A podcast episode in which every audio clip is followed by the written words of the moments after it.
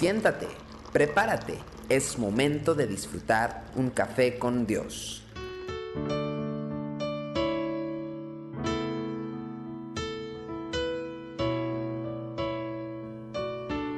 Bienvenidos a Café con Dios. Vamos a seguir hablando de Jonás.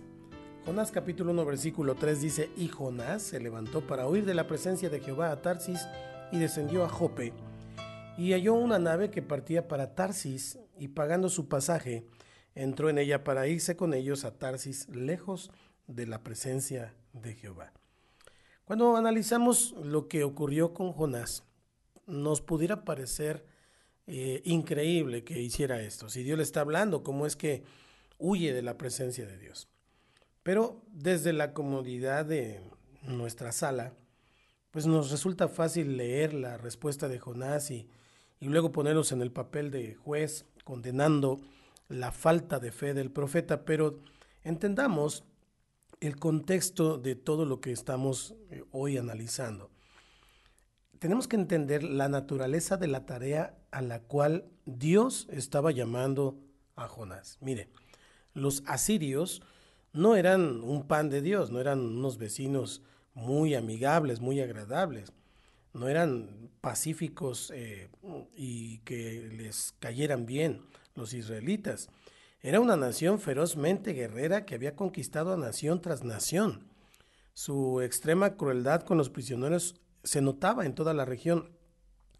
Eh, de manera que cuando Dios le propone a Jonás ir a proclamar juicio contra ese pueblo, no le pareció a este joven profeta una tarea atractiva en lo más mínimo.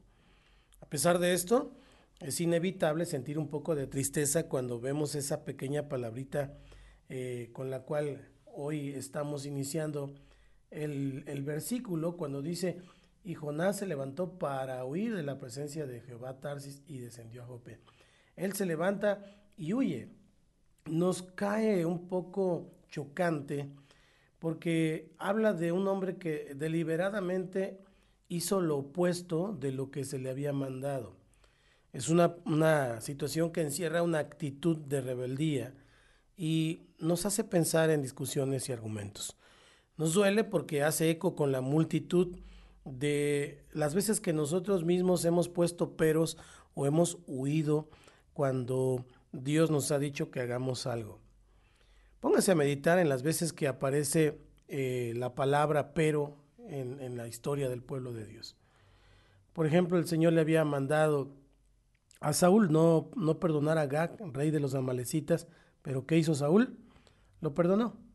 ¿Por qué? Porque el pueblo, el pueblo, le echó la culpa al, pueblo. Dios había mandado a los israelitas a que no se unieran en matrimonio con mujeres de otras naciones, eh, en Primero de Reyes 11.1, por ejemplo, pero el rey Salomón amó, además de la hija de Faraón, a muchas mujeres extranjeras. El Señor había instruido a Israel que no oprimiera a la viuda, al huérfano, al extranjero ni al pobre, pero en Zacarías 7:11 dice, pero no quisieron escuchar. Antes volvieron la espalda y taparon sus oídos para no oír. Jesús mandó al leproso que no dijera nada a nadie, y en Marcos 1:45 dice, pero, pero oído él, comenzó a publicarlo mucho y a divulgar el hecho. En cada uno de estos ejemplos y muchos otros que podríamos mencionar, se hizo exactamente lo que Dios había dicho que no se hiciera. Ayer estábamos hablando de cómo la palabra de Dios incomoda, porque siempre nos desafía a cosas que no son fáciles. Por eso necesitamos saber que cada vez que el Señor nos encomienda algo, va a incomodarnos.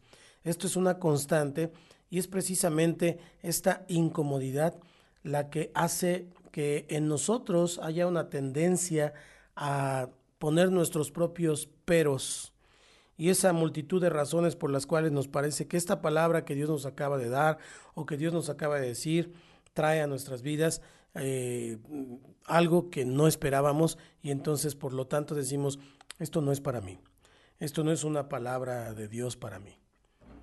Piénselo. Y ore junto conmigo esta mañana y dígale al Señor, Señor, quita mis peros esos peros que hablan de la semilla de rebeldía que hay en mi corazón, en la manifestación de la carne que se opone al Espíritu. Quiero comprometerme a sujetar todo razonamiento altivo y toda desobediencia al señorío de Cristo y que mis peros sean transformados en sí, Señor, así lo haré. Que Dios te bendiga. Qué bueno que nos acompañaste una vez más aquí en Café con Dios.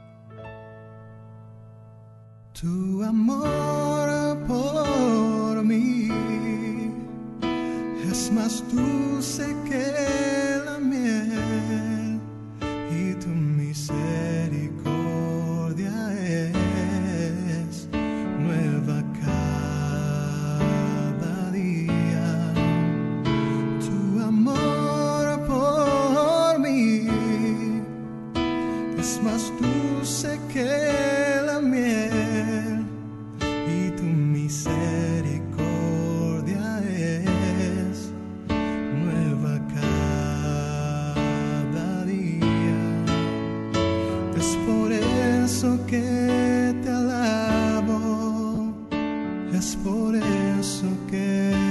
sirvo, es por eso que te doy todo mi amor.